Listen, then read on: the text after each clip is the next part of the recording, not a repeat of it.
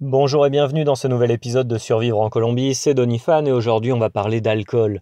Alors en fait euh, j'ai envie de commencer ce podcast avec une petite anecdote. Il y a maintenant plusieurs années un ami m'avait invité à manger chez lui et en bon français je m'étais dit eh bien je vais essayer de trouver une bonne référence de vin, je vais aller faire un tour chez Carouilla, trouver un vin rouge ou un vin blanc pour apporter un petit quelque chose et qu'on puisse le partager au moment du repas. Donc je fais ça, je trouve une bouteille plutôt sympa qui moi me plaît.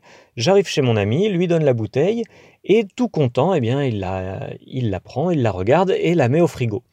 Jusque-là, rien de grave, étant donné qu'à Barranquilla il fait toujours entre 26 et 35 degrés, c'est normal de mettre un vin rouge, un vin rouge au frigo pour qu'il se rafraîchisse. Arrive le moment euh, où on passe à table et finalement la bouteille ne ressortira jamais du frigo et je ne la reverrai jamais. Il m'arrivait exactement la même chose dans la ville de, de, On était deux Français, on était invités par un, ami professeur de, l'université de Cucuta. Et donc pareil, euh, on, se promène, on trouve euh, une, référence de vin plutôt sympa dans une, dans une supérette. Et même chose, on l'offre à notre ami au moment de passer à table, et eh bien la bouteille euh, n'apparaît pas. Alors là, il y a deux choses à, je pense qu'il y a deux choses à prendre en compte. Déjà, quand les Colombiens vous invitent à manger, ou en tout cas de l'expérience que j'en ai, euh, j'ai la sensation que quand les Colombiens invitent quelqu'un à manger, ils n'attendent absolument euh, rien de leur invité, parce que c'est eux qui invitent, donc c'est à eux de euh, eh s'occuper du repas, de tout fournir pour que eh bien le moment soit agréable, et ils n'attendent pas de leur invité de ramener quelque chose ou de participer. Et c'est quelque chose que j'ai remarqué quand moi aussi euh, j'ai invité euh, des, amis colombiens chez moi, c'est-à-dire que dans 90% des cas, eh bien, euh, ils arrivaient les mains vides. Ce n'est pas un manque d'éducation, c'est juste que c'est comme ça en Colombie. Je pense que celui qui invite, celui qui fait l'effort de recevoir, eh bien, doit se charger de tout. Et ça, ça m'a posé aussi des petits, euh, des petits problèmes et des petits chocs culturels à l'époque où j'étais euh, en échange universitaire ou quand j'étais euh, j'étais encore dans cette époque de faire des, des, soirées chez moi.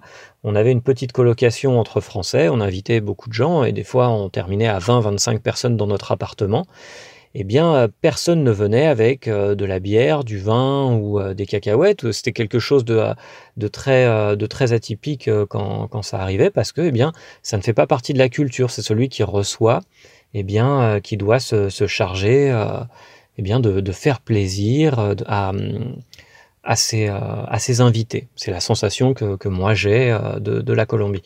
Mais dans un autre sens, donc si on continue sur le thème de l'alcool, il faut aussi prendre en compte que les Colombiens ne boivent pas au moment de, euh, manger, que ce soit euh, le midi ou pour le dîner, eh bien les Colombiens ne boivent pas d'alcool.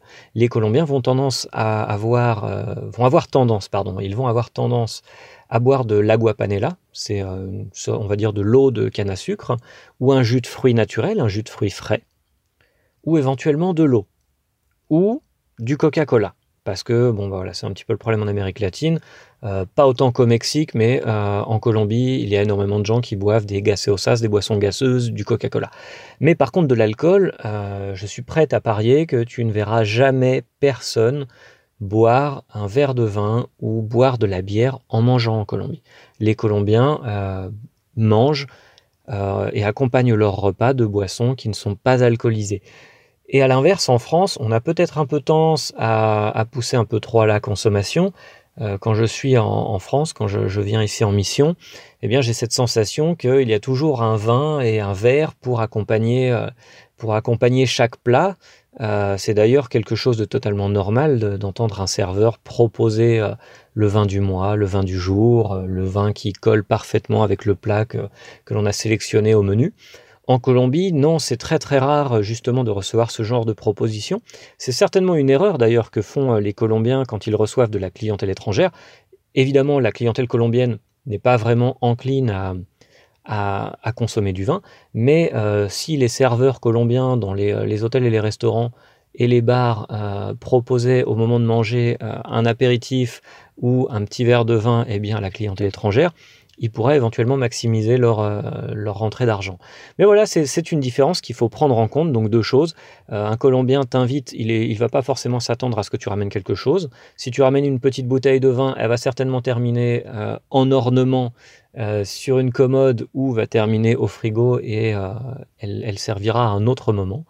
Et pour les Colombiens qui viennent en France, eh bien, sachez-le, les Français euh, consomment énormément de vin. Et d'ailleurs, moi, j'ai cette sensation, j'ai un peu un conflit culturel inversé quand je passe en France.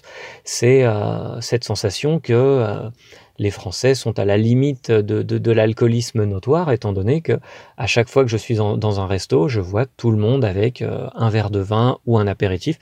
C'est quelque chose de, de culturel. J'irai pas jusqu'à dire la culture de l'alcool, mais c'est quand même quelque chose de très marqué d'un point de vue différence euh, culturelle et gastronomique entre les Français et les Colombiens.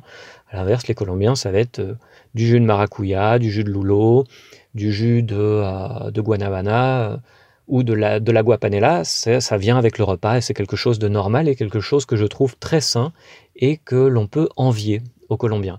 Voilà, si tu as vécu d'autres expériences et d'autres chocs culturels, gastronomiques ou en soirée ou quoi que ce soit, n'hésite pas à commenter ce podcast et à le partager avec tes amis et je te dis à très très bientôt.